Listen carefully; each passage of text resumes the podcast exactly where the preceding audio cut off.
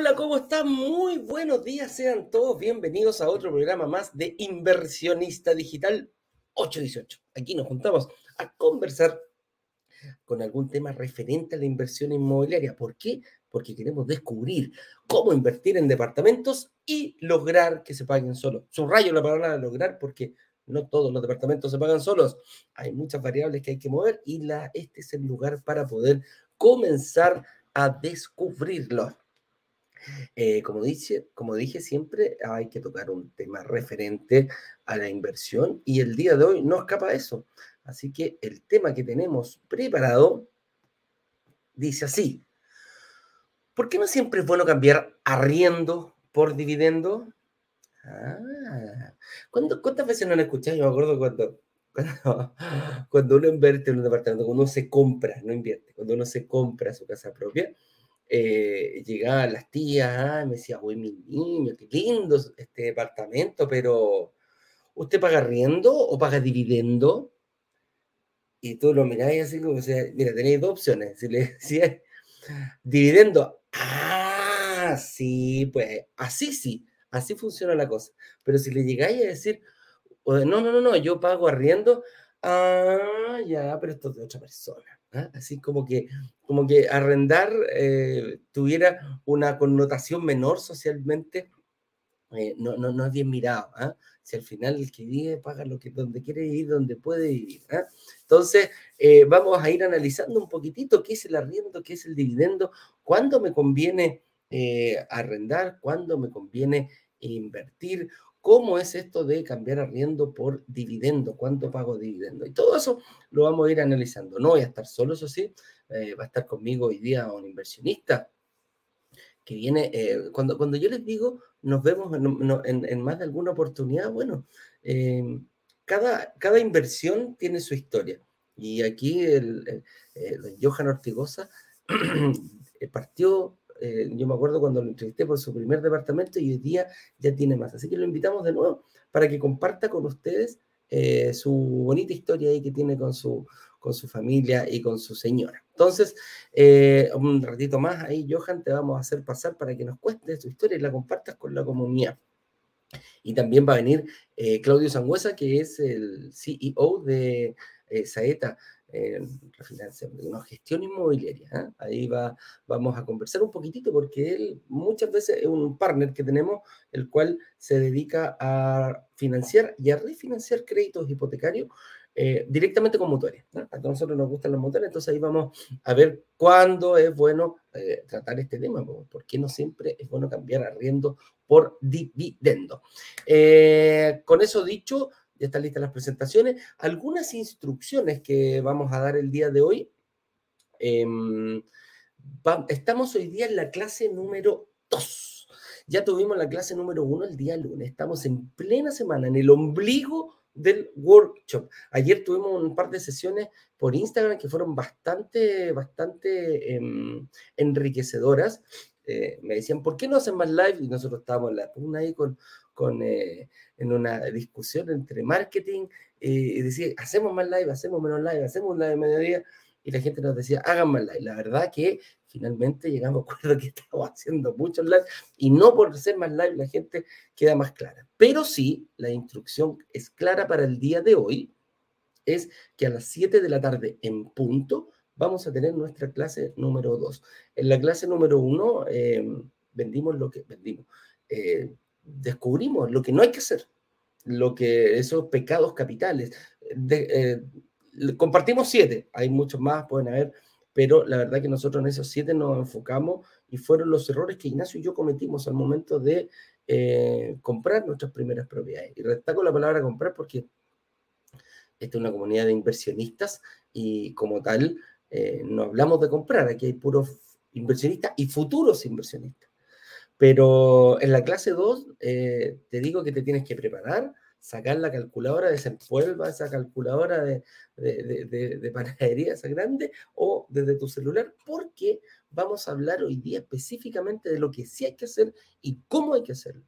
Eh, vamos a ver cómo eh, proyectar tu estrategia al, al, pago del pie, cómo proyectar tu estrategia a la consecución de un crédito hipotecario, el momento de la entrega del departamento, qué pasa con las entregas futuras, qué pasa con las entregas inmediatas, la etapa donde, donde me convendría a mí entrar personalmente a un proyecto y ya cuando entro, cómo tengo que ir proyectándolo, en qué momento tengo que preocuparme del arriendo, por ejemplo. Mira, un montón. Hoy día sí que esta clase es un poquito más densa, eh, se ve harto número, hay harta información entregada, pero lo que sí, hoy día terminada esta clase, deberías empezar ya a poder eh, dar los primeros trazos de tu propia estrategia inmobiliaria. Y al final de esta clase vamos a decir cómo estas personas que ya se sienten más em, empoderadas, que ya se sienten más seguras, pueden aprovechar la oportunidad de eh, reservar 24 horas antes del lanzamiento de la próxima semana. O sea, el lanzamiento de la próxima semana es el día em, martes.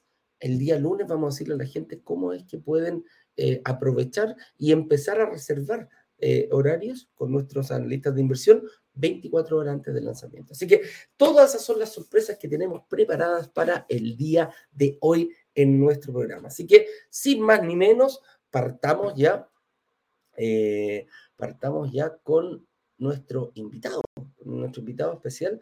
Vamos a pasar aquí al señor eh, Johan Ortigosa para que nos cuente un poquitito cómo es que él yo uno, quizás más, quizás dos. Aquí se lo vamos a mostrar. Así que adelante, Johan.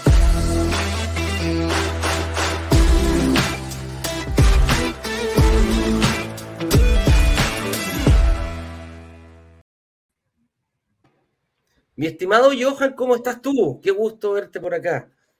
Muy buenos días. Hola Eduardo, saludos cordiales y gracias nuevamente por la invitación, por tercera vez consecutiva. Tercera vez, pero me imagino que por alguna noticia distinta tendrás ahora. ¿eh? Ahí vamos a ir viendo. Déjame, déjame ver ahí mostrarte un poquitito, ponerte por acá, acomodar la cosa porque estamos, está viendo. Ah, está, ahí, piri, piri, piri, piri. Hoy se ve poco. A ver. Pim, pim, te llegó un mensaje ahí. Vamos a ponerlo más grande esto.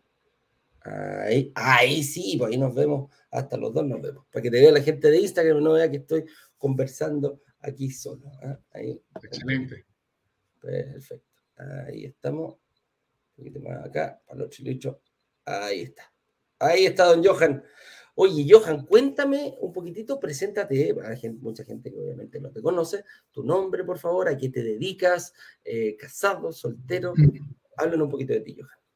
Bueno, primero que todo, este, soy extranjero, vengo de Venezuela, ya tengo, voy para seis años acá en Chile, me gustan las arepas y las marraquetas, ya es una, un mix. claro. Eh, sí, este, me dedico a la docencia, soy profesor universitario, trabajo en varias casas de estudio a nivel superior, y bueno, siempre me ha llamado la atención el mundo de la inversión inmobiliaria, eh, desde que estaba en Venezuela, y bueno, acá estoy, gracias a ustedes, eh, apalancándome en, este tema de la inversión y ya estoy este, con una tercera inversión inmobiliaria. Epa, epa, mira, profesor, docente. Yo, me acuerdo cuando partiste la primera vez, estabais como súper dubitativo, ahí a la expectativa. ¿Cómo ha sido esto de em, ver, hoy, hoy día estamos en la clase número 2 del workshop eh, ¿Cómo fue cuando empezaste a, conocer? Mira, es importante el primer departamento. Uno dice, ok, yo tengo desafíos, tengo obstáculos que voy a tener que superar, mm, pero ¿cómo superar el segundo y el tercero? Así también me imagino que nacen nuevos obstáculos en el camino. ¿Cómo, cómo, cómo fuiste resolviendo, Claro, por supuesto. El primer proyecto con el cual estoy con ustedes es, es el proyecto de Florida, Nueva 1. Perfecto. Este, se entrega ahora, ¿eh? Se entrega, el primer semestre del próximo año, sí. Sí, lo tengo luego, Sí, luego este, en otro, siempre estoy viendo los workshops, siempre estoy al tanto de, las noticias, porque uno siempre aprende algo nuevo, este, algún tics, algún nuggetoms, como le dicen ustedes, y luego me decidí, este, dado que tenía esa posibilidad de, tengo muy, muy claro el concepto del ahorro. Entonces decidí eh, invertir en, un segundo proyecto que es para entrega también para el próximo año, que es del proyecto Martina. Perfecto. Sí. Y ahora en esta tercera oportunidad es que fue demasiado tentador. De hecho, en esta última, porque ya el proyecto está listo, está de entrega inmediata, de hecho ya tiene arrendatarios dentro y está en una posición muy privilegiada a escasos metros de la estación Las Torres. Y bueno, yo este, reservé, sí, acá me puso justamente. Yo vivo aquí en Macul y conozco la zona, y, este, una zona espectacular con mucho crecimiento y, y, y mucha plusvalía. Por lo tanto, fue demasiado tentador y bueno, volví a reservar y recuerdo que en esta oportunidad me atendió Jorge, le mando un saludo al amigo Jorge, que es el, el jefe de los analistas, y también a, a Bernardita, que es mi asesora comercial, que me ha acompañado en todo este proceso y súper simpática. Eh, el escribo, me responde de forma inmediata, muy, muy, eh, muy expedita con, su, con sus gestiones. La verdad que también les envío un saludo a, a todo a todo el equipo de Broker Digital, especialmente a, a Bernardita y a, y a, Jorge.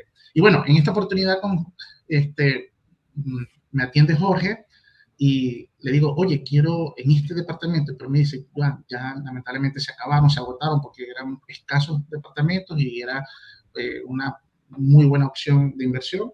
Y bueno, me puse triste y a la semana me dijo, oye, alguien se bajó de la micro, así que esta es tu oportunidad. Y le dije, oye, pero yo quiero invertir ahora, ¿será que puedo? Tengo mi capacidad, analízame, evalúame. Y me dijo, sí, puedes perfectamente, bajo tu condición actual, puedes invertir, así que métete en la micro. Y, sí. ¿Y cómo e, ese súbete a la micro, entrega inmediata? ¿A ti te pasó algo muy parecido que me pasó a mí? Que mi primera inversión la hice muy futuro. y después te vas dando cuenta que yo la primera inversión que hice fue con a cuatro años, que fue eh, el proyecto de Concepción. Dije, me voy a asegurar, pero resulta después que te vas dando cuenta, dices, chuta, tres, cuatro años como mucho. Y la sí, le genera ansiedad.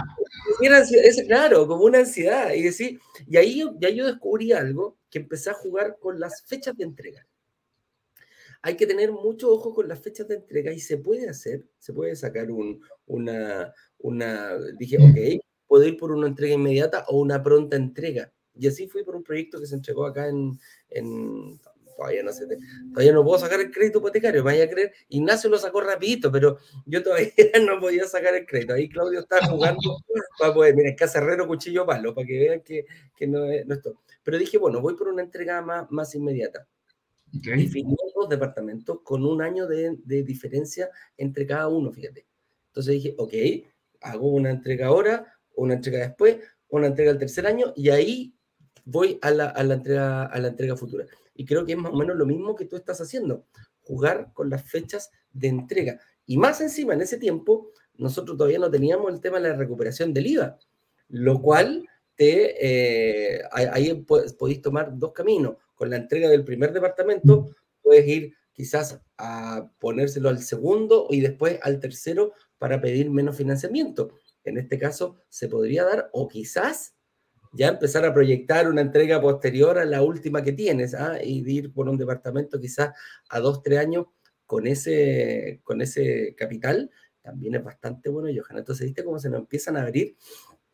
Y, y ahí quería, quería preguntarte, eh, cuando empezaste a proyectar ya un segundo, un tercero, eh, ¿qué te dijo tu, tu, tu señora o, o, tu pareja? Dijo, ¿estáis seguro lo que estáis haciendo? ¿Ah, te... ¿No te estoy volviendo loco? no, para nada. Este, yo soy súper cuadrado, de hecho tengo mi presupuesto en Excel, soy, bueno, tal cual un profesor muy metódico y eh, sacando bien las cuentas, eh, los tiempos, eh, jugando con el tema de la devolución del IVA, que es algo muy interesante que te permite eh, incrementar tu músculo financiero, bien sea para poder terminar de pagar el pie o para abonarlo para un segundo pie, eh, para un segundo, una segunda inversión, y ahí comenzar a generar los ciclos y superciclos tal cual como ustedes lo, lo, lo manifiestan en el workshop. Y eso es algo que yo, bueno, siempre les recomiendo a, a toda esta hermosa comunidad que, que no deje de, de, de, perder la oportunidad, tocar la puerta. Este, si no logran invertir, este, ya se van con una estrategia para poder eh, acomodarse para una inversión a, mediano o largo plazo.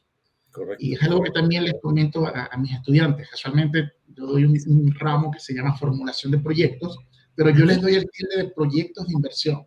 Y ahí les comento de distintas formas de invertir, criptomonedas, porque tengo que hablarles de tecnología, obviamente, pero cuando me voy y llego al tema de la inversión inmobiliaria, ahí yo me explayo. sí, me explayo y, se me quedan mirando, por favor, pero ya va, la tecnología y la inversión inmobiliaria como que no están muy de la mano. No, pero aquí donde están las lucas, aquí donde está el crecimiento de su patrimonio a futuro. Claro, totalmente, totalmente. Oye, qué bonita, qué bonita. Bueno, yo admiro mucho a los profesores, siempre se dicen que, y tú rompes muchos paradigmas acá, Johan, aunque tú no lo creas, eh, rompes el paradigma de que em, eres extranjero, eres profesor, vienes a, enseñar eh, con, una, con una alta eh, capacidad de docencia, porque estás trabajando en una universidad, y estás forjando a, a, nuestros hijos, a nuestra, a nuestra juventud. Y yo te felicito y te admiro por eso. Siempre, siempre he admirado mucho y acá se, claro, y acá se, se, ve que los profesores dicen, no, que los profesores no tienen buen sueldo, que los profesores... Tú estás demostrando perfectamente que con orden y con conocimiento, la verdad que las cosas se van... Yo no podría decir, siempre lo digo, a mí me encanta ocupar una frase que cuando uno tiene su objetivo claro, eh, se alinean los astros. ¿ah? Se alinean los, cuando dicen, ah, se alinean los astros para que todo me funcione. Y las estrellas. Y las estrellas. Claro, claro. Y la verdad que no es tan así. Pues, o sea, el fondo uno alinea sus propias energías y se te van dando, se te empiezan a dar las cosas porque ya tienes el camino claro y sabes por dónde ir. ¿ah? Ese, ese es el objetivo. Ahí nosotros compartimos, aportamos un granito de arena con Ignacio y con todo el equipo de brokers digitales de ordenar el workshop para que la gente eh, sepa, abra su mente, eh, descubra todo este tema de la inversión inmobiliaria y qué bonito como, como, como te está yendo a ti. Oye, cuéntame un poquitito para dónde va Johan, ¿ah? ¿cuál es la, la, estrategia? Ya ahí en el tercero, ojo, ya vas en el tercero, ¿para dónde estás apuntando, mi estimado? Bueno, Eduardo, eh, pienso en, mi, en un futuro, en mi libertad financiera. Este, estoy súper consciente de que nosotros los extranjeros, como tenemos poco tiempo, cuando proyectándome en la vejez, obviamente nuestras este, pensiones van a ser ínfimas, para no decir otra palabra.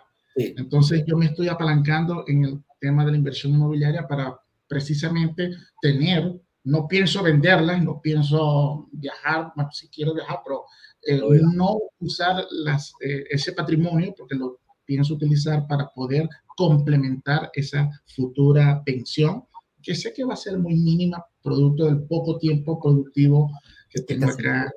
Claro. Obvio, obvio. No es lo mismo tener 15, 20 años trabajando acá en Chile que, que haber, haber nacido aquí, que uno como extranjero viene de, de otra por supuesto. No, por supuesto. Oye, y, qué bonito. ¿Y qué te dice tu pareja cuando, cuando le dijiste, mi amor, firmé el primero? Me imagino ahí se le da. Ah, está bien. El segundo, me miró así como que medio extraño. Y ya después el tercero no se lo quería decir, porque yo después, uno tomándose la oncecita, y, no, ¿sabes qué? Eh, yo acabo de firmar otra promesa. ¿Qué? ¿Cómo es Así que amarrarse los pantalones. Economía de guerra durante un tiempo. Economía de guerra, justamente. a futuro estamos, estamos, estamos aplanando nuestra, nuestra vejez juntos. Qué bonito, qué bonito eh, el camino para donde va. Y Johan, una última pregunta, una última consulta. Eh, ¿Qué le dirías a una persona que hoy día está en la ya vio la clase 1, eh, y aquí abajo está pasando brokerdigitales.com slash clase 1 para los que aún no lo han visto. Y, em, y, hoy día está expectante a la clase 2. ¿Cómo tomaste tú el tema del workshop? ¿Cómo lo viviste? Mira, Eduardo, para ser súper sincero, eh, la clase 1 es vital porque están allí plasmados los siete errores capitales y como bien ustedes lo dicen, errores capitales porque tienen que ver con dinero, perder dinero. Y yo cometí uno de los errores que fue comprar mi primera casa propia y luego, ajá, ¿y ahora cómo salgo para poder tener este, mayor liquidez financiera?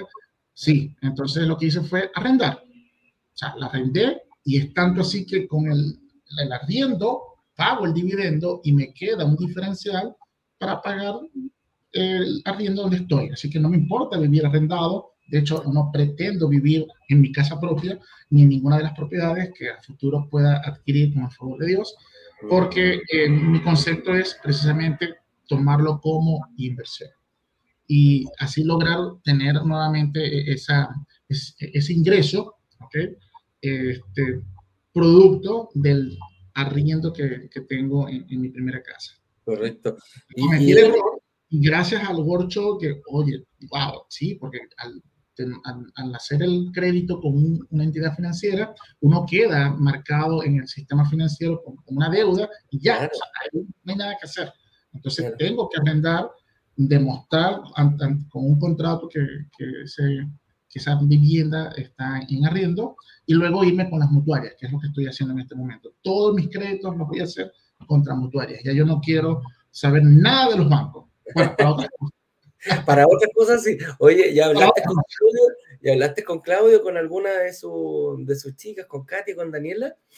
Con Daniela, sí, con Daniela que también es súper simpática, ella también muy, eh, eh, muy efectiva con su gestión. A cada rato también le escribo, eh, ya ya sabe mi expediente, bueno, ya tenemos una, una muy bonita relación ahí este, de, apoyo. Hay que, empezar a, ¿cómo se llama? Hay que empezar a, a, concretar aquí, ya me imagino ahí está bien en, Qué bonito ver cómo, cómo has vivido todo el proceso, ¿ah? desde el primero, el segundo, el tercero, upa, eh, créeme que cuesta, no es, no es fácil, hay que tener la, la sapiencia, y lo que más me gusta es que compartes tu conocimiento con, con, con chicos jóvenes. Ayer, antes ayer conversaba, vino mi sobrino, eh, tiene 20, está estudiando psicología. Ah, okay. Me dijo, a ver, tío, eh, necesito, necesito que te veo cada rato en, en, en, en te veo cada rato, Te veo cada rato, pero no entiendo. A ver, explícame bien. Y ahí estuvimos conversando, almorzamos y, y, conversamos. Le dije, esta asesoría es gratis, sobrino, porque sobrino nomás. ¿ah?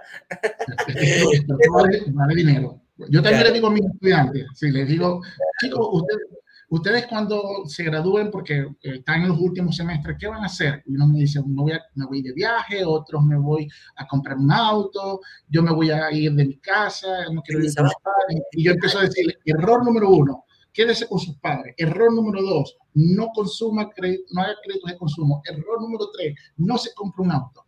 Agarre todo ese dinero, esa capacidad, porque va a, trabajar y va a estar de cero pesos a ganar más de un millón, porque son ingenieros en, en telecomunicaciones. Y ese dinero, pues obviamente, ayuden a, la economía de la casa, porque igual ellos generan un gasto. O sea, ayuden a sus padres, pero esa gran capacidad de ahorro, inviertan, inviertan de forma inteligente. Oye, mira, Avívate, 2121 aquí en Instagram dice, buenos días profesor, mis más sinceras felicitaciones. Pasaste a ser un ejemplo en Chile. Dios te bendiga y bendiciendo eh, y grandemente. ¿Ah? Qué bueno, qué bueno, qué bueno. la, la, comunidad rápidamente se manifiesta. Gracias. Eh, Profesor Johan, un abrazo grande. Te quiero, bueno, obviamente pedir permiso para poder compartir este, este, ¿cómo se llama? Este video con toda nuestra gente, ya como tú lo haces. Yo, la verdad que te felicito, me siento muy orgulloso de que hayas podido em, ver, te, he entrevistado desde la primera, la segunda y ahora en la tercera propiedad. Y más allá de felicitarte, eh, creo que has plasmado, tienes un camino bastante más Em, virtuoso del que veíamos antes de invertir en tu primera propiedad. Y me imagino que el hecho de que decías, chuta, estoy en desventaja comparado con los chilenos que llevan 30, 40 años eh, ya eh, poniendo para mi pensión y algo tengo que hacer. Y ese, ese pequeño, em, podríamos decirlo, esa pequeña piedra en el zapato te llevó a estar donde estás ahora y que mejor, imagínate, ya más de tres, la tercera propiedad y ya pensando cómo seguir adelante. Así que te mando un abrazo grande, mi estimado Johan. ¿Algo que quieras decir que no te haya preguntado? Mira, no, este, darle un consejo a toda la comunidad que, como lo dije anteriormente, toquen la puerta. Toquen la puerta, atrévanse, vean eh, la información que es totalmente gratuita eh, y les puede servir de mucho para eh, abrir la mente y poder atreverse a invertir y poder cambiar el futuro no solamente de, de los inversionistas, sino de las personas que están detrás, de toda la familia, porque uno al final lo hace este, con, con, con, esa intención. Primero con el corazón, pensar en los hijos y pensar en, en buen bienestar para el futuro. Así que mando un gigante abrazo a ti, Eduardo, a la comunidad. Eh, saludos al amigo Jorge, que sé que por allí me debe estar viendo, a Bernardita también. Así que ahí te van a... Así, a Ignacio ahí que está en, en, en Brasil. ¿eh? Así que no, pues encantado, Johan, las puertas de Brokers Digital, usted sabe, están abiertas de par en par para lo que quiera consultar y para lo que quiera... Um, te falta, eh, eso sí, hay que decirle a la Berni que tenéis que ver el tema de eh, creativo, ¿ah? tenéis que estar ahí con el tema de liga para la devolución del departamento de alto sí. Así que por ahí estamos. Mi estimado, te mando un abrazo grande. Eh, nos estaremos viendo lo, más probable prontamente. ¿ah? Así que. Por supuesto que sí. Un abrazo grande. Que te vaya muy bien, Johan. Hasta luego. Chao. Hasta luego. Gracias, Eduardo.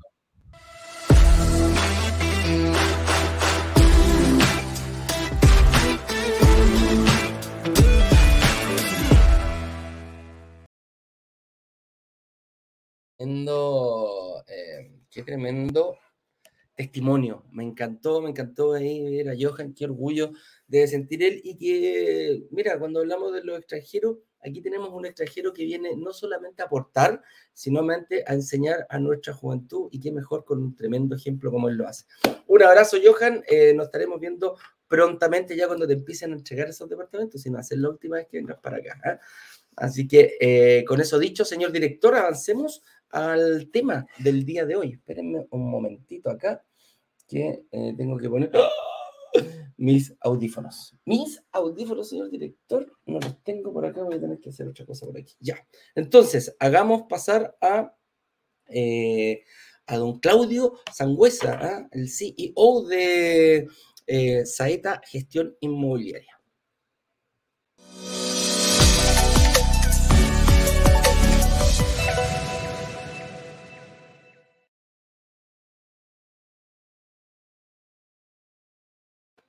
Don Claudio Sangüesa, ¿cómo está usted?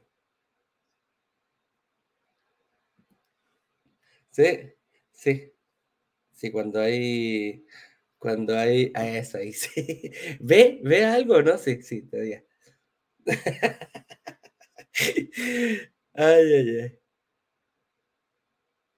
¿No se escucha, parece? Espera, me dice el señor director que no se escucha. En Instagram. Ah, sí, ahí sí. Tenía que activar el audio. Ahí sí. Ahora sí. Ahí sí. Perfecto. Ahí el señor director, viste, atento, atento a la jugada. ¿ah? Oye, Claudito, em, bueno, gracias por venir nuevamente. Hoy día vamos a tocar un tema eh, bien eh, contraintuitivo. Todo el mundo dice, quiero cambiar, hay que cambiar arriendo por dividendo. ¿ah? Ese es como el objetivo de muchas personas. Así como el estándar. Claro, tengo que arrendar porque tengo que comprarme mi casa propia. Así es simple y no hay opción B en este sentido. Entonces, eh, vamos a ir analizando un poquitito. Eh, déjame ver aquí que está. Partamos con lo que tenemos, con la pauta que tenemos preparada para el día de hoy. Y yo siempre lo, digo con la, con la historia como, como cuando llegan, cuando tú te compras tu primer departamento y llega la familia, ¿ah? esa tía o, los abuelos que están más, más acostumbrados a, otro tipo de, inversión, te dice, oye, súper linda tu casa, súper lindo este departamento, pero viene la pregunta de rigor, ¿ah? ¿Usted paga dividendo, paga dividendo por esto, mijito? ¿Ah? y le decís, le decís, pago dividendo. Ah, sí, otra cosa. ¿ah? este cabrón, buen partido, ya está pagando dividendo. ¿ah? Pero si le decís que pagáis arriendo, es como, ah, en serio, así como que se vino abajo todo, hasta que la casa se, se puso fea. ¿ah?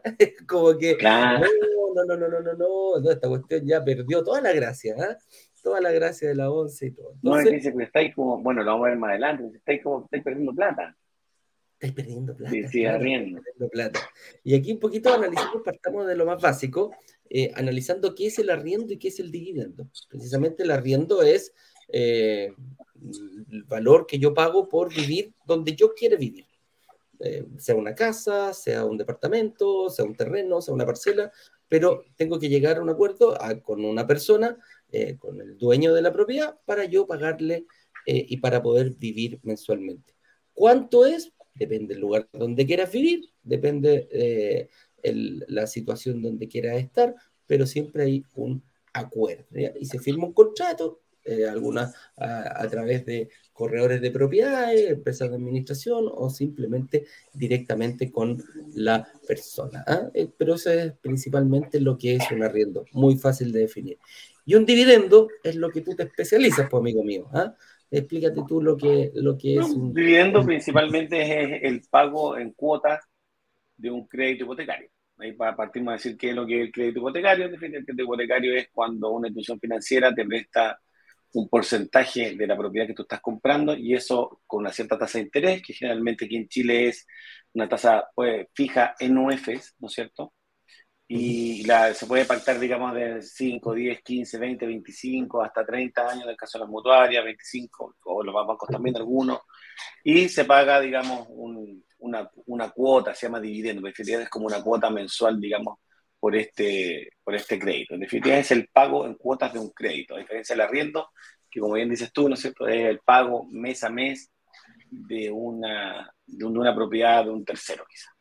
Correcto. Puede ser el, el- el- el- dividendo, por lo general está asociado a la casa propia. ¿ah? Eh, cuando yo compro mi casa propia, le tengo que pagar al banco que me eh, apalancó en el sentido de que me prestó el dinero. Eh, yo puse un pie, vaya a saber cuánto el pie que pusiste. eh, hoy, por lo general, los bancos están mínimo al 20%, puedo haber puesto un 30, puedo haber puesto un 40, puedo haber puesto un 50, y lo que me pague, lo que yo no le he pagado a la inmobiliaria, es lo que el banco me cubre, ¿ah? o en particular en caso que haya comprado una casa, una casa o un departamento usado. ¿ya? Y el dividendo es lo que yo lo voy a pagar al banco. Dijo, ok, listo, ¿a cuánto tiempo? 30 años. ¿Cuánto el dividendo? 300, 400, 500 lucas, pero eso sí o sí es el primer cobro, o sea, es el primer, eh, cuando yo recibo mi dinero, que lo- por lo general lo hacen las familias de esa forma, cuando yo recibo mi sueldo, el primer pago que uno hace es el dividendo. ¿ah? "Mm, la casita sí o sí está pagada, el resto puede esperar, pero la casa tiene que pagarse, porque es donde estoy viviendo yo y mi familia. Entonces, eh, eso es principalmente lo que podríamos hablar un poquito de arriendo y dividendo. ¿ya? Eh, y aquí vienen unas preguntas que vamos a ir. eh, estas han nacido siempre de nuestra comunidad, fíjate. Y dice: ¿es verdad que arrendar es botar la plata? Y es por eso el tema que muchas personas dicen: Ok, yo quiero salir de acá rápidamente, eh, quiero irme. ¿Escuchaste al profe cuando decía que le preguntaba a sus alumnos qué iban a hacer después? Y algunos decían: No, no, no, no, yo me quiero ir de la casa rápidamente, ah, quiero salir de la casa de mis padres, quiero vivir solo. Y ahí viene el tema por el arriendo. Obviamente, al principio los chicos que salen de la universidad a lo mejor tienen una alta capacidad de pago producto de, de la carrera que están estudiando. Ahí el profesor decía, ellos proyectan partir ganando un millón o sobre un millón de pesos, son todos ingenieros, entonces eso es más o menos lo que paga el mercado en estos momentos. Entonces, destinan a arrendar y después les, les nace el fichito, po, porque le empiezan a decir, ya pues mijito, no se gaste la plata, ¿ah? no se compre el último modelo, ahorre, ahorre para que se compre su casa propia. Y ahí es donde viene nuestro miedo a arrendar. Yo personalmente eh, arriendo y, y- y he arrendado, he arrendado, no, no he arrendado toda mi vida, porque el primer departamento que me compré era la casa propia, pero casi, pero he seguido arrendando y la verdad que mi, mi forma de vida, yo creo que me voy a morir arrendando, porque no, mi hija, imagínate, ahora se quiere ir del país, ah, quiere irse a estudiar, ¿qué voy a hacer comprándome, comprándome una casa? Y la verdad que no ha sido, no ha sido para nada botar la plata. Porque lo que sí me ha permitido el arriendo, como lo dijo el profe, él compró su casa y quedó tan amarrado con el crédito hipotecario que prefirió arrendarla, que me ha permitido gastar mi capacidad de endeudamiento en propiedades. Y ese, ese, es el, e- ese es el objetivo por el cual para mí arrendar no es botar la plata. Y Tú, Claudio, ¿cómo lo has visto con, tu, con, la gente cuando llega a, golpearte la puerta y a pedir financiamiento o refinanciamiento? Es que lo que pasa es que, a, a mi juicio, el tema del arriendo, eh, el tema del arriendo puede ser hasta parte del mismo proceso de inversión. ¿ya? O sea, en el caso que uno, uno, cuando arrienda algo, uno cuando, a ver, cuando tienes la estrategia de querer comprar quizás algún departamento de inversión a futura, etcétera, etcétera, eh, el, el, arriendo en definitiva pasa a ser como, como bien dije anteriormente, como un costo, entre comillas, para poder acceder quizás a otro tipo de, a otro tipo de vivienda. Por eso yo lo tomo más que nada como parte de este de todo este proceso de inversión de compra de departamentos que uno puede ir generando a futuro. Lo veo, lo veo bien, lo veo, yo creo que es una opción más y una opción súper, súper válida hoy ya. Hoy, hoy más que quizás en la antigüedad, con, a la antigüedad me refiero a años atrás, cuando, cuando el concepto de comprarse algo nuevo era, era como hablamos anteriormente, el live anterior era como que junta platita todos los meses, juntar 25 millones, 30 millones. Claro, quizás bajo esa, bajo esa perspectiva de ser distinto. Hoy en día, cuando tienes esta, estas opciones, este, este abanico de, opciones que te dan, tanto que quedan ustedes principalmente en el sentido de pagar estas cuotas de dos años, tres años, de pagar el, el pie, el arriendo pasa a ser un, pasa a ser un, yo creo que pasa a ser de importante, pasa a ser determinante en, la estrategia de inversión que cada cliente tenga. Claro. Claro que sí. Aquí hay, hay, una, hay una pregunta que es como una, una, estrategia que tuvimos. Decía, ¿cuándo me conviene arrendar y no comprar? El, arriendo, eh, cuando, a ver, el dividendo que yo pago mensualmente, que yo pueda pagar, eh, muchas veces me decían, oye Eduardo, ¿por qué arriendas? Eh, le dije, porque quiero tener la libertad de moverme por donde yo quiera en estos momentos. ¿ah? oye, pero quizás estás pagando, yo no, yo no pagaría lo que tú pagas porque para mí eso sería un buen eh, dividendo, fíjate.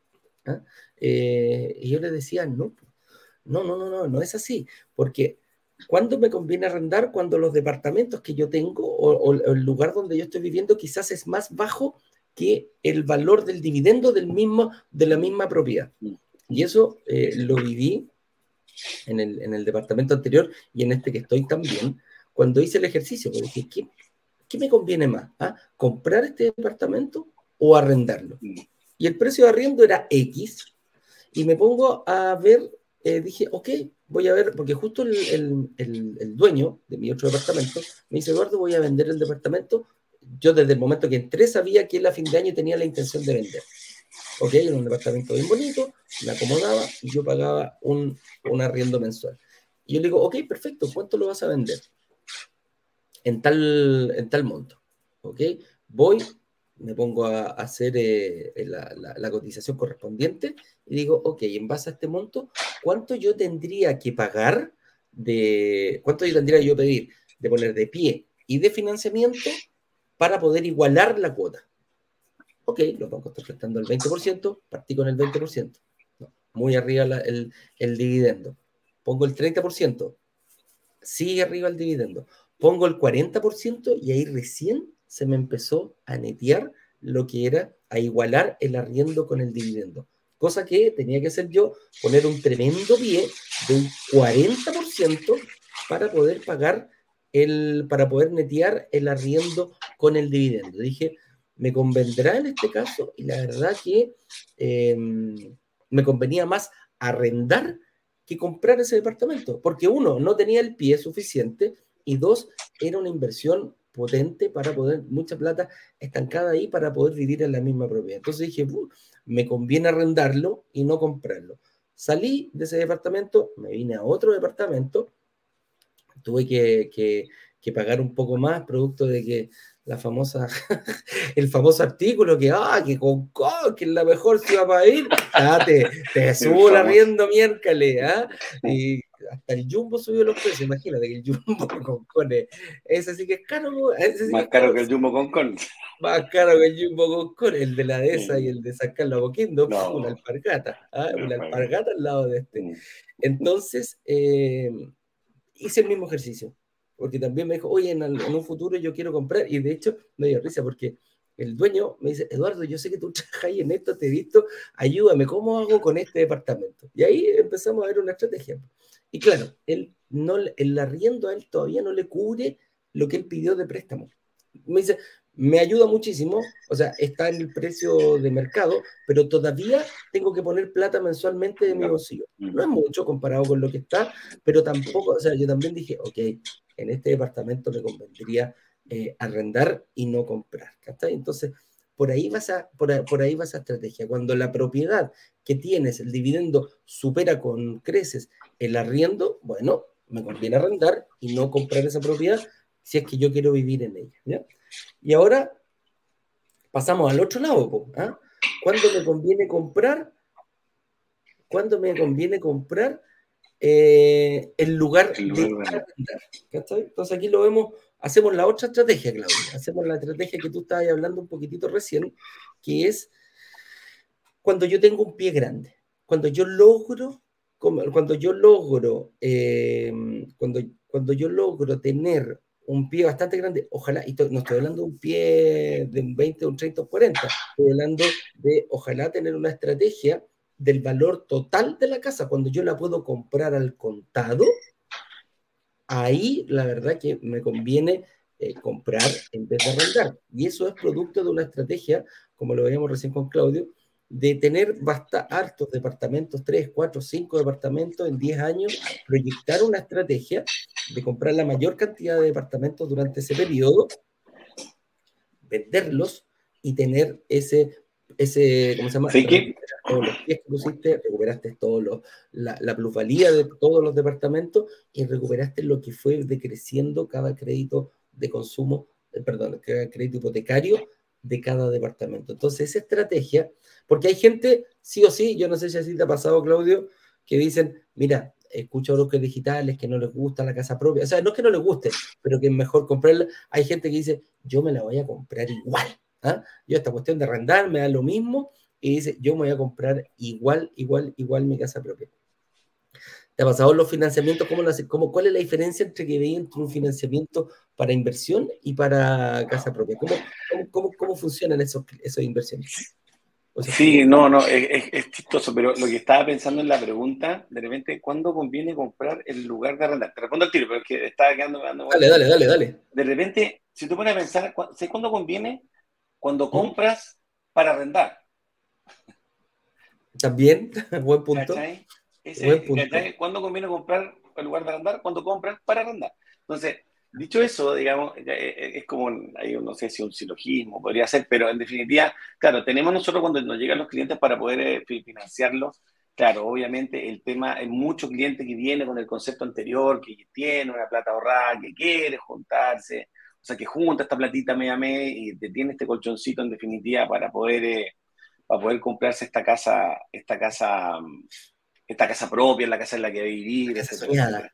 ¿Eh? Casa soñada, casa perro piscina, como diría una, una ex amiga, ¿eh? como diría, eh, casa perro piscina. Entonces, a lo que voy yo es que ahí que ellos tienen, claro, tienen un concepto distinto. Entonces, el tema del inversionista, el inversionista es mucho más ágil en ese sentido, el, perfil del inversionista es un poquito más, entre comillas, agresivo, en el buen sentido de la palabra, ¿ya? es agresivo, que busca este tema, busca, busca, busca busca luces donde hay oscuridades, si quiere llamar de alguna manera. Entonces ellos tienen, tienen un perfil, un, perfil que es distinto en el cual eh, tienden a netear, buscan el, neteo del arriendo con el dividendo. Por eso digo que eh, cuando conviene comprar lugar a arrendar, cuando compras para arrendar, cuando, cuando él hace match el dividendo con el arriendo o jugamos con el pie para tener match del dividendo con el arriendo para que esta propiedad, entre comillas, el dividendo, no el propio departamento como tal, el dividendo se pague solo. Eso principalmente mi juicio. No, me gustó, me gustó mucho esa frase. ¿ah? ¿Cuándo conviene comprar? Cuando compro para arrendar. Oye, em, ok, hablamos aquí un poquitito rápidamente de la estrategia, de la forma moderna de obtener mi casa propia, que aquí para que la gente entienda un poquitito, nosotros no estamos en contra de la casa propia, ¿eh? para nada. Mm. Estamos lejos de, que la, la, gente si quiere cumplir su sueño y bueno, si es su sueño mirado por ese lado, ok, hazlo pero de una manera correcta, hazlo de una manera eficiente. Eh, moderna, claro, de una manera inteligente, financieramente responsable, como hablamos. Y aquí, eh, un poquito para repasar la estrategia que queremos es ponerte el plazo, y esta, esta estrategia no la inventamos nosotros, nos la dio un, me acuerdo, un inversionista que estaba a punto de firmar su casa, pero me dijo, Eduardo, veíamos la casa, ¡ay! La gata. me saca el, se pone a jugar con, con el cable. Em, em, viene, viene a decir, no, Eduardo, estoy a punto de firmar mi casa propia. Pero así de simple, firmar la casa propia. La teníamos vista con mi señora, la fuimos a ver, más o menos unas 6.000 UF le salía a su casa propia. No me acuerdo si eran buenas en alguna parte. Corto, corto, me dice, me tropiezo con brokers digitales y empiezo a analizar, analizar, analizar. Y empiezo a ver la, la, la, la, factibilidad. Me dijo, y yo iba por lo que ustedes, por lo, por lo que decían todos. Junté platita, tenía mi pie, un buen pie, cubría más o menos un 15, un 17% de la casa, pero eh, pero iba a quedar endeudado 30 años. Iba a quedar solito endeudado 30 años, con una cuota sin ningún problema. Entonces, dije, bueno, ¿qué pasa si invierto en uno, en dos, en tres, en cuatro, en cinco, y yo en 10 años me compro mi casa propia? Y empezó a hacer los cálculos. Dijo, ok, me alcanza para comprar un departamento cada un año, dos años. En ese tiempo era dos años porque no teníamos la recuperación del IVA. Entonces ahora con la recuperación del IVA lo más probable es que él haya adelantado este, este proceso y a lo mejor pueda tener más departamentos. Dijo, tengo una alta, tengo una capacidad de pago suficiente y tengo una capacidad de endeudamiento suficiente. Y dijo, en 10 años yo calculé que debería, desde todo lo, recuperando todo lo que se recupera, debería tener el pie, el, ni siquiera el pie, el, el valor completo de mi casa. No quiero más que eso, me. Me gusta ese barrio, me gusta. Independiente, yo sé que no va a estar la casa que yo quiero ahora, pero van a estar, van a haber otras posibilidades. Y así lo hizo. Dijo, la parte más difícil que, me, que, me, que, me, que fue de esto fue convencer a mi señora que no iba a firmar la casa propia y que no íbamos a tener que esperar 10 años más para poder, eh, para poder, para poder tenerla. Pero dijo, ahí aquí hay, hay una, una, una, razón muy importante.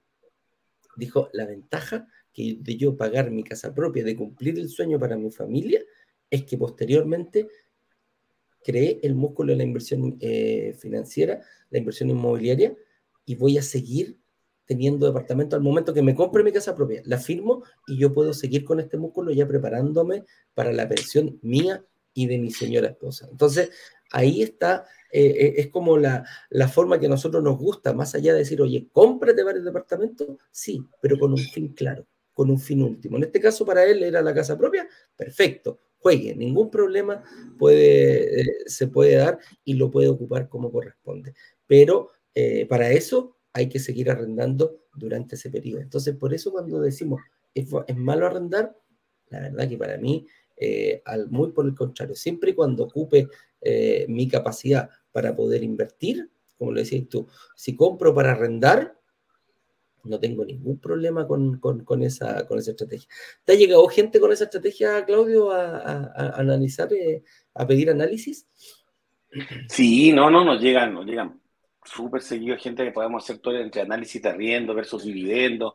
Ahí le planteamos la estrategia que depende. El tema es que hay que ir caso a caso, digamos, porque depende mucho de, de, las deudas, de lo que gana, de lo que debe, de lo que quiere hacer. Por eso yo siempre digo que, a todas estas personas que llegan con nosotros a conversar es que tienen que, nosotros en, en, Chile quizás me voy a atrever a decir a Chile, no tengo un dato empírico, digamos, es lo que yo tomo como, como, como, asumo como, como opinión personal, digamos. Eh, creo que estamos muy acostumbrados a pensar tácticamente, en definitiva como a corto plazo, a, esto como dicen los gringos, estos quick wins, estos golpes ganadores, digamos, que, que, nos dan a un mes, a dos meses, a tres meses, quiero, lo, lo quiero ya, digamos, lo que quizás, no sé, como diría ya Luca Prodan, ¿te acordás del antiguo este que cantaba? Decía, no sé lo que quiero, pero lo quiero ya. Entonces, entonces está, como los golpes ganadores a corto plazo. A mi juicio, el tema de inversión inmobiliaria, lo que ven ustedes, lo que nosotros como le financiamos a nuestros clientes también, tiene que ser un pensamiento estratégico, a largo plazo. En definitiva, que yo al tener una estrategia futura más o menos clara, la que se te ocurra a ti, ¿ah? o sea, no es la que se le ocurra a uno, sino la que se le ocurra al cliente, digamos, de acuerdo a su, obviamente, y puede ser bueno el análisis que puede ser con la gente, con los analistas, con los asesores, con nosotros, digamos, de acuerdo a lo que, a lo que él pueda, digamos, porque una cosa es lo que uno quiere y otra cosa es lo que uno puede, digamos. O sea, lo que él puede, en definitiva, a largo plazo, haga las tácticas para llegar. Yo por eso digo, yo creo que es como al revés. Pero yo creo que nos llega mucha gente pensando tácticamente en temas de corto plazo, lo cual hay que hacerle este cambio así. Recién hablaba tú, hablabas tú, Eduardo, de, claro, del, de que uno no, uno no es que esté en contra, en definitiva, de la, de la casa propia, al contrario, yo creo que uno está a favor. El tema es cómo llego a la casa propia. Esa es la figura. O sea, llego apalancando, claro, llego apalancándome en el 10%, con el 20%, o sea, con el 80%, pagando el 90%, pagando así un dividendo, o me aguanto, hago las cosas como nosotros siempre hicimos desde el primer live, sin prisa, pero sin pausa, digamos, hacerla con tranquilidad, manejar bien este tema de los ciclos, los superciclos, cosa que llego, no sé, si empiezas una edad, una buena edad, a los 40, 45 años puedes comprar tu casa, pero no, no pidiendo el 80% del crédito, sino pidiendo, no sé, el 20, el 30, el 20, y te queda un dividendo. O claro, al contrario. O, al contrario. también puede ser, exactamente. Y ahí te quedaste tranquilo.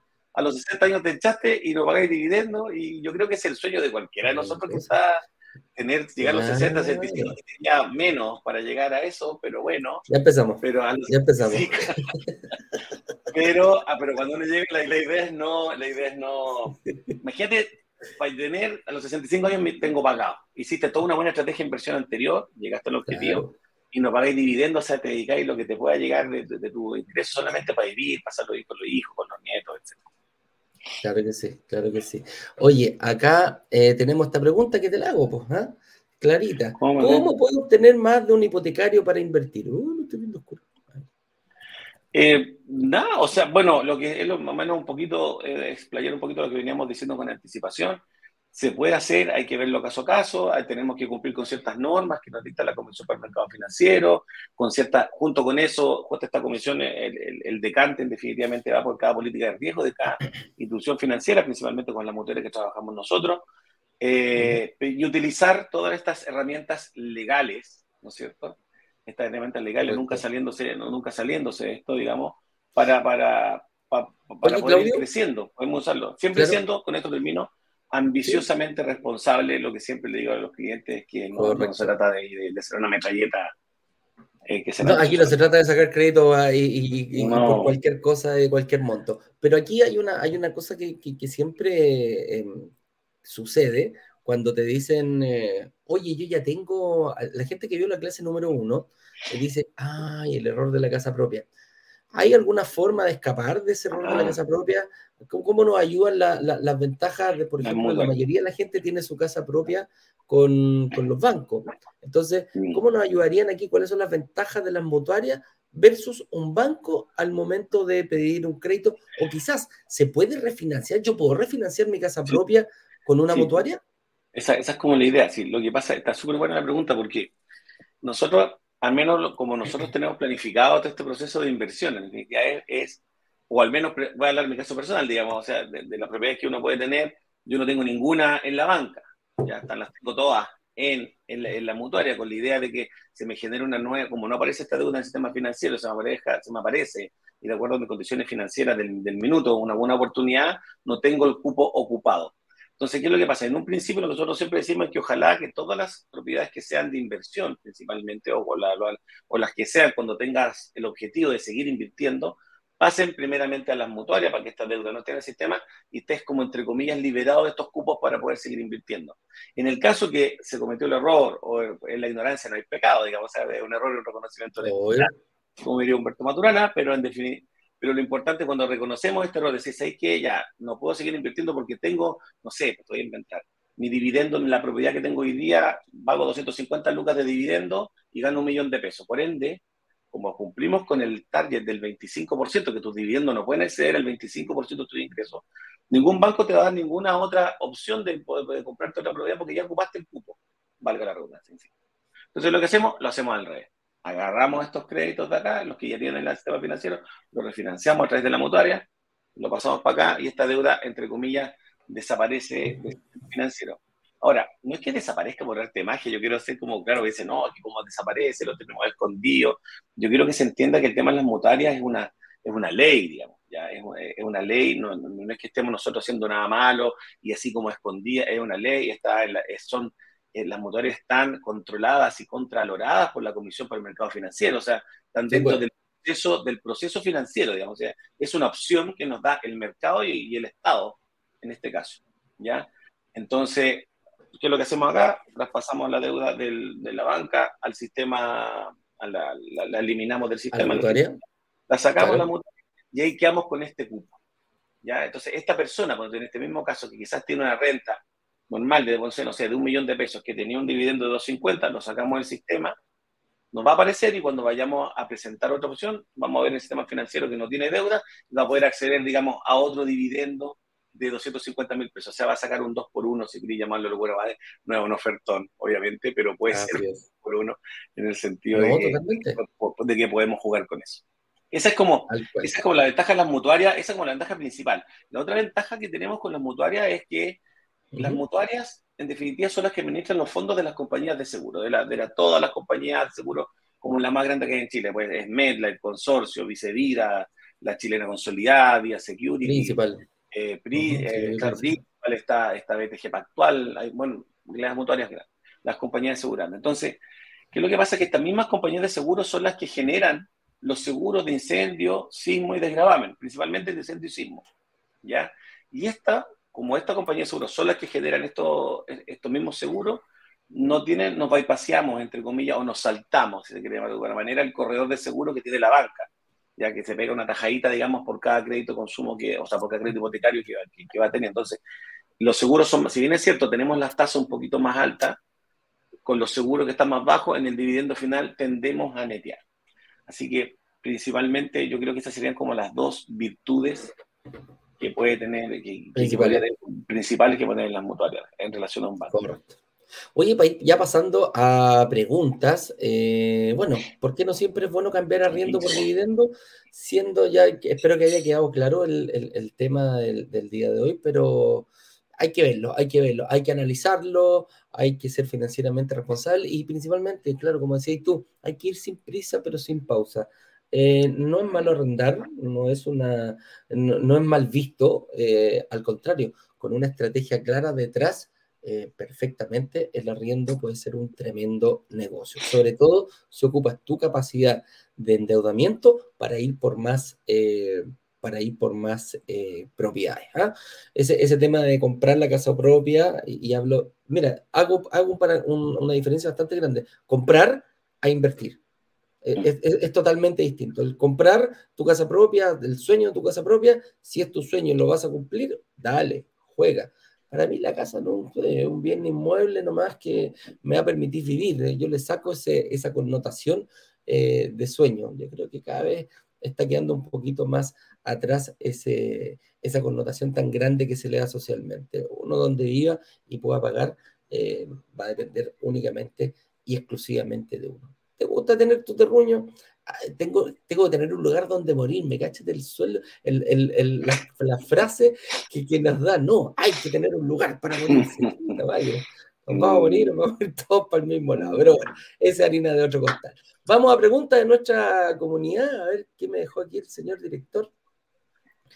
Eh, aquí está, me dejó estas preguntitas. Vladimir Fuentes nos dice, em, si tengo tres hipotecarios, dos con complementación de renta con mi señora, uno con un banco y otro con la COPEUCH, que es una cooperativa, es una cooperativa que también eh, ofrece crédito hipotecario, dice, y uno solo con mi renta con la COPEUCH, ¿tengo opciones de poder seguir invirtiendo? A ver, espera, aquí tiene dos con la COPEUCH y uno con un banco, parece, ¿no? Dos con la COPEUCH, perdón, que justo me llamaron y tú si tengo tres hipotecarios, dos con complementación de renta. tiene dos, dos complementación de renta, uno con un banco y otro con la Copeucha. Y él, el departamento que tiene solo, también es con la Copeucha. De partida, la Copeucha es una cooperativa. ¿Aparece mm. o no aparece en el, sí, Sí, aparece. La Copeucha aparece. Ese es uno. Lo otro, Vladimir, pero dentro sería bueno, bueno, hay que ver hay que verlo caso a caso, pero como grandes rasgos, por ejemplo, el de la complementación de renta no es tan malo. ¿Ya? En el sentido, ¿por qué? Y es bueno que se le pueda, cuando vayas al, banco o, plantees con nosotros nuevos procesos de inversión, lo digas claro que digamos que estás complementando renta. ¿Por qué? Porque al complementar renta, tú y tu señora o la persona con la que estás complementando, ojo, si es complementación de renta y no es aval, solamente como complemento, como codeudor, ¿ya? Todo la unidad completa es al 50%, todo, transversal, me explico. Si la propiedad vale 100 millones, se te considera, Vladimir, a ti 50 millones para ti, 50 millones para el codeudor. Si el dividendo es de 500 lucas, se debe considerar que tu carga, de tu carga financiera personal bajo tu RUT, solamente 250 y a la otra 250. Si esa propiedad, una de esas la arrienda en, no sé, 300 lucas, se le suma tu renta 150 y 150. Todo es a la mitad. Entonces, por ese lado, no es tan malo porque no es que te peguen, no es que te pegue completo, digamos, no es que te pegue completo el dividendo real, todo a la mitad. Así que habría que verlo en el tema de, eh, paralelearlo, digamos, con, la, con tu ingreso. ¿Ya? Así es. Eso ahí, hay que verlo. Pido una reunión, Vladimir, porque yo creo que podéis seguir invirtiendo, pero aquí hay que hacer una cirugía. Hay que, hay que, hay que meterle números, sí, hay que meterle. Hay que entrar a, sí, hay que, hay que entrar a picar ahí, Vladimir. Hay que tirarlo al Brokerdigitales.com slash agenda, o si no, brokerdigitales.com slash hipotecario y directamente con Claudio y después pedir una agenda con, con nuestro analista. Eh, Isidora nos dice, Isadora, perdón, nos dice, ¿cuáles son las mutuarias más recomendadas? Isadora, nosotros no recomendamos ninguna mutuaria. Lo que sí trabajamos con varias. Brokers digitales no. Mi amigo aquí, Claudio, puede decirle más o menos cuáles son las que tú trabajáis. Y si ahora nosotros trabajamos con cinco hoy en día, a ver, las vamos a nombrar, no, hay problema. Trabajamos con Vice, con Vice Hipotecaria, con MedLife, con eh, Hipotecaria Security Principal, MIB Mutuo Hipotecario y con, PEN, y con AMH, que es la expenta. Ahora, recomendar, pues se entiende, si que es buena la pregunta en el sentido de que la diferencia entre las mutuarias, generalmente uno dice cuál es la mejor. La mejor uno dice como que de repente es la que te da mejor tasa, quizás. Es como que está como, como unido, digamos. Entre las mutuarias la diferencia de tasa no es tan importante, no hay mucha diferencia entre mutuarias y tal. O sea, puede ser un 0,1 para arriba, un 0,1 para abajo, ¿cachai? Más o menos por ahí va.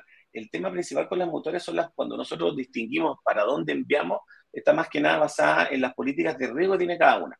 Me explico. Por ejemplo, hay mutuarias que nos financian en regiones. Entonces, si tú estás financiando en Concepción, no podemos ir con X mutuarias. Hay mutuarias que te dicen, ¿sabes qué? No, yo eh, solamente con rentas de tanto hacia arriba. Entonces, si tú ganas tanto hacia abajo, no podemos presentar. Entonces, uno va como, entre comillas, eh, inventando cada mutuaria eh, de acuerdo al perfil de cada cliente. No hay ni mejores ni peores. Lo que sí te podría decir que cuando te quieras meter con alguna mutuaria, te metas a la página de la Comisión para el Mercado Financiero y veas cuáles son las mutuarias que hay, si no me equivoco hay 16, y ideal que si vas a hacer negocio con alguna, que sea que esté controlada o controlada, digamos, por la CMF, que es súper importante para que tú estés resguardado. Correcto. No, no, cualquier mutuaria, chiquillos, cabros. ¿ah? Ya todos saben ahí, CMF, y ven la lista de las mutuarias. Oh, voy acá. Ahí estamos. Kelly nos dice, Claudio, ¿a partir de qué fecha? Mira, pregunta directa para ti. Claudio, ¿a partir de qué fecha se puede, a partir de qué fecha se puede portar un crédito hipotecario a mutuaria? ¿Hay un plazo o se puede hacer en cualquier momento? No, o sea, lo importante es que la propiedad tiene que estar eh, ya haber salido del conservador. O sea, que esté hipotecada a tu nombre, a tu dominio, y que esté hipotecada ya por la, por la entidad en la cual nosotros podemos portarla. Yo tengo clientes que nos ha pasado que realmente firman, no sé, firmaron en, estamos con octubre, firmaron en, en agosto, ponte tú, y la propiedad salió el conservador en octubre, y ya una vez que sale el conservador, ya puedes, ya puedes refinanciarla, ya puedes, ya puedes portarla sin ningún problema. No hay ningún... El plazo es que esperar que salga el conservador y que esté bajo tu dominio e hipotecada al, al anterior. Claudio León nos dice, consulta, cuando pido un crédito con fines generales, la casa que ya está pagada debe tener condiciones especiales que cumplir. Ejemplo, debe ser sólida, de paneles, madera, adobe, etcétera. Mira, buena pregunta. Hoy día no debes, o sea, la idea es que mientras más sólida sea, mejor, digamos. Donde hemos tenido problemas, donde hemos tenido problemas, Claudio, es cuando las casas son de adobe. Ya, cuando son de adobe, hay generalmente lo, algunas mutuarias o bancos. Claro. Sí, es un producto eh, que ya no se ocupa, ya, para, ya no se ocupa. Ahora, casas muy antiguas. generalmente son, claro, son casas ya muy, muy, muy, muy, muy antiguas. Ahora, ojo, en estas mismas casas, generalmente lo que nos pasa con las casas de adobe, eh, ya tengo un tema con ese poblado, pero las casas como son tan antiguas, antiguamente, que, que, chistoso esto, porque antiguamente las casas eran chicas de adobe, pero los terrenos eran grandes, a diferencia de hoy en día, que realmente quizás la, la propiedad es más, y el terreno es chiquitito y casi la propiedad cubre todo el terreno, digamos. Antes se vendía la propiedad de dos chicas, pero los terrenos eran grandes. Entonces, lo que hemos hecho para hacer este fines generales es que de repente lo que vale el terreno de repente vale más que la misma casa, dependiendo de la ubicación, y financiamos el terreno, ¿ya? Porque la casa no la toma. Mm. A ver, pues habría que verlo, porque generalmente nos pasa mucho que las casas, las propiedades que son de adobe, los terrenos siempre son grandes. Antiguamente que se Son casas antiguas. Son casas antiguas, porque los terrenos eran, eran, gigantes. Claro. Oye, mira, dice aquí Mauro, en Concepción, eh, un arriendo de un departamento para tres personas cuesta promedio 500 lucas. El dividendo para la compra de un departamento similar cuesta 600. Con esa diferencia creo que es mejor comprar, ¿no? Eh, depende, pues, amigo. depende. depende. Mm. Claro, depende, depende, porque en el fondo, eh, mira, va a depender incluso de lo que tú queráis, Mauricio, lo que, lo que estés buscando. Claro, me puedes decir, mira, la diferencia es de 100 lucas, correcto, pero el endeudamiento, ¿cómo, después le mostráis a, un, banco que eh, puede seguir, eh, que puede seguir a ver, que tu capacidad de endeudamiento no está 100% copada por tu dividendo. De ese dividendo tuyo no vas a poder salir. Así de simple, eh, porque lo vas a tener que pagar tú. Entonces, ahí es donde hay que tener ojo, hay que, hay que afinar bien la, estrategia, eh, Mauricio. ¿ah? Hay que ver bien el lugar, por eso hay que, hay que verlo hay que tener ojo donde uno invierte. ¿ah? Mm. Ese es lo que te podría decir. yo creo que para cerrar, Mauricio, súper cortito, quizás es bueno, depende, como bien decía Eduardo, y te decíamos nosotros, porque depende de la plusvalía, porque si de repente la plusvalía es alta y esos 100 lucas de dividendo de repente es un, es un costo de oportunidad para poder generar más plusvalía año a año, puede ser que, que, haya, que sea bueno asumirla, digamos. Mm. ¿A qué, ¿A qué, se refiere Claudio? Por ejemplo, imagínate que la plusvalía sea un 5% y tú pagáis, no sé, 100 millones de pesos son 5 millones de pesos al año, lineal, el primer año. No, súper lineal. Y tú me estás diciendo que por 100 lucas eh, son 1.200.000 multiplicados. ¿ah? Entonces, si chuta, no, ahí voy a empezar a, a, comprar, claro, pero vaya a quedar endeudado durante los 30 años, si ese es el problema. La capacidad de endeudamiento que tú vayas a tener, a lo mejor con ese departamento 600 lucas, la dejáis copada completamente. Eh, Vladimir Fuente dice, para que los ingresos por arriendo sean considerados como parte de los ingresos finales, ¿Los contratos de arriendo deben tener alguna antigüedad? ¿Seis meses a un año? ¿Cuánto, cuánto, cuánto piden las entidades financieras para el contrato de arriendo? Corto, aquí primero que nada, los arriendos se castigan generalmente en promedio en un 30%. O sea, si tú tienes un arriendo de un millón de pesos, se funcionan 700 mil más o menos para, para, para, la matriz de ingresos. Y, y, ahí eso depende de cada institución financiera, Hay unos que dan de 3 a 6 meses generalmente. Ya con 6 meses, en la son 6 meses.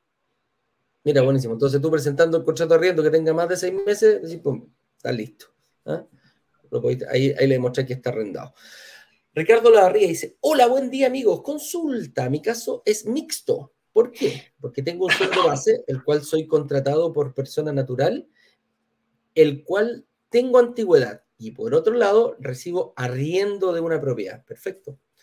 Em, claro, si tu pregunta es, ¿el arriendo forma parte de tu matriz de ingreso para pedir un crédito? La respuesta es sí. Te van a castigar ese arriendo en un 30% y eso se le va a sumar a tu matriz de ingreso. Eso es. Y claro que sí, pues claro que sí. Por eso cuando, cuando tenemos arriendos que superan el dividendo en un 30%, prácticamente está neteado el, dividendo. Y, de repente hay arriendos que suben, que, están por sobre, sobre todo los arriendos que, son más, más, más antiguos, o sea, que, ya llevas tiempo pagando el, dividendo, em, el crédito hipotecario en este caso, se puede distanciar un poquitito más. ¿ah? Por lo general los arriendos van subiendo más rápido que los dividendos. Eso es una... Depende del barrio, ojo, ojo, esto no pasa en cualquier parte. Mm, Oye, esa es la última pregunta que tenían ahí, la Isidora ya le habíamos contestado. Ah, no, aquí hay más, me pusieron más, señor director. Dice, hola, eh, yo tengo una inversión con entrega a futuro. Perfecto, dice. Y tengo una pyme, pero pienso ir al extranjero, ¿ya? Eh, ¿Puedo seguir invirtiendo estando fuera del país? La empresa va a seguir funcionando. ¿Cómo lo haría? Sí se puede, sí se puede. Si tú sigues, a ver, hemos tenido personas que viven en el extranjero y que siguen con su negocio acá, siguen percibiendo eh, ingresos ya sea en este caso por algún departamento o por alguna empresa que va a seguir funcionando acá en Chile. Así que no tienes ningún problema porque con eso demuestras los, em, ¿cómo se llama? Con eso demuestras los ingresos, ¿o no, Claudio? Lo que sí, sí, exactamente. O sea, mientras, mientras tenga el RUT acá y sigue imponiendo, digamos, pagando el IVA acá y, la, y esa empresa genera ingresos, No hay ningún problema. Lo que sí, como recomendación, Luis, es que si te vas y vas, estás muy lejos, no sé, a Ucrania, qué sé yo, y no es que puedas venir a firmar, es recomendable que puedas a alguien de confianza dejarle un poder amplio para que él pueda firmar por ti todo este tipo de inversiones, ¿ya? Porque si no, es un tema es súper engorroso si estás lejos, porque puedes hacer un, un, poder allá, que tiene que ir al consulado, después volver a Chile, Chile tiene que ratificar los notarios, es una vuelta súper larga. Así que yo creo que un súper buen consejo es que puedas dejar un poder amplio para este tipo de situaciones, para que una persona pueda firmar por poder por ti. Eso agiliza. Oye, y otro, y otro consejo, sí, y otro consejo, Luis, como no le hagáis caso a Claudio que dijo, no te vayas a Ucrania, ¿ah? no creo que sea un, buen momento. No sé por qué se me ocurrió Ucrania, pero sí. La verdad que no es buen lugar para ir a, Allá no creo que estén buenos los hipotecarios. No, no, Muchas propiedades acá, muchos terrenos emergentes tampoco hay. mucha plusvalía, no creo que... No, mucha plusvalía no están generando. Oye, la Isadora nos pregunta, dice, si tengo ahorros suficientes para pagar un pie ¿es mejor pagarlo en cuotas o al Ay, qué buena pregunta esa. Sí. Qué buena pregunta. Yo creo que, mira, a menos Eduardo te puede dar por el lado de, lo que ven broker. Dale, dale, dale tú. Por mi lado, como va a empezar, yo, a mi juicio, el, el, pie debe ir en mayor o menor en la medida que el, que el dividendo haga match con el arriendo.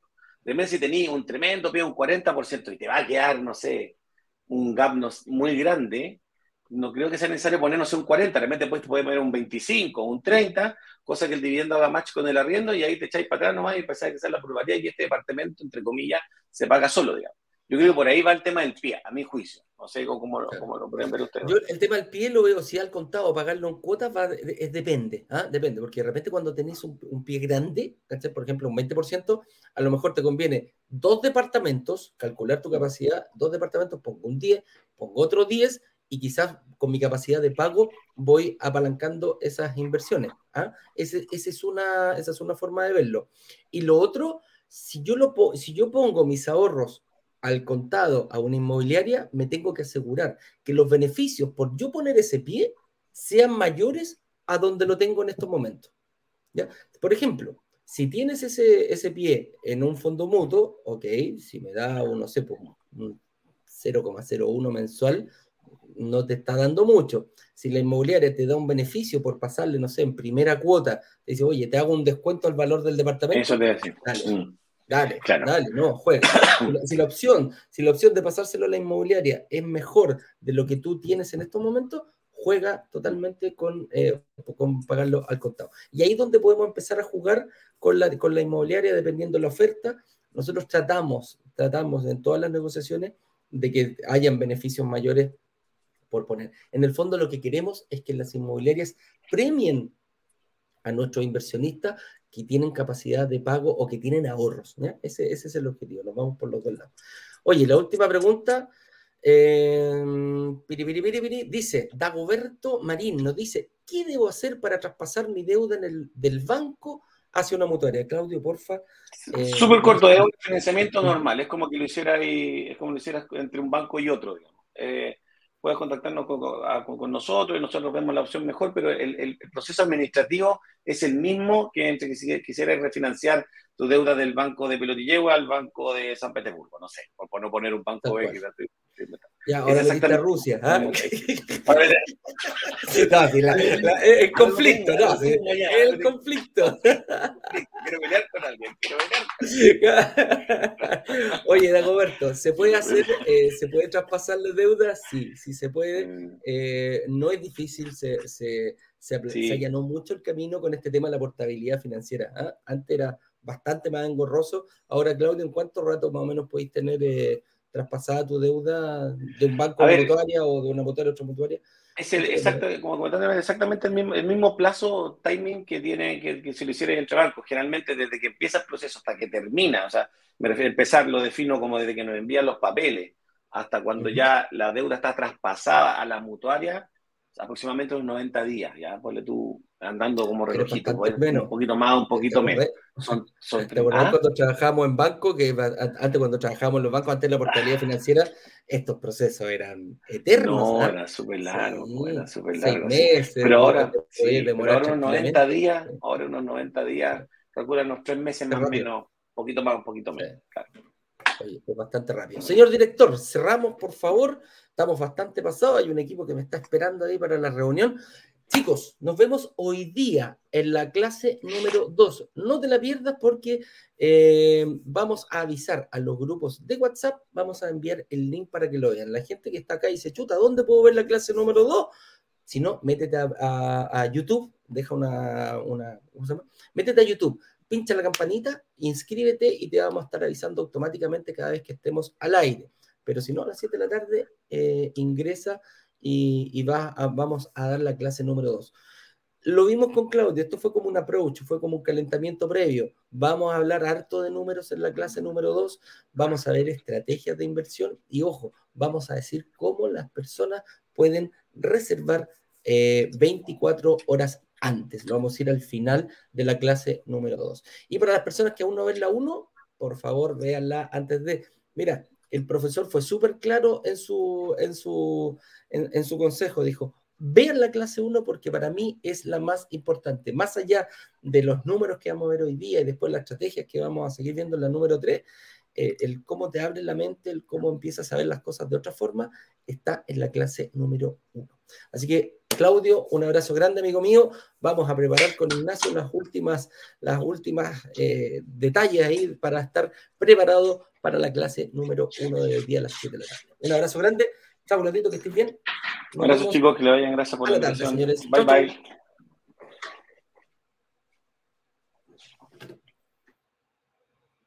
Vender los 144 departamentos de un edificio en apenas dos días. Una sola startup logró vender 144 departamentos. 144 departamentos. 144 departamentos en apenas dos días. Y muy bien lo saben los miembros de Brokers Digitales, quienes gracias a una comunidad de inversionistas vendieron 144 departamentos de un edificio en solo horas.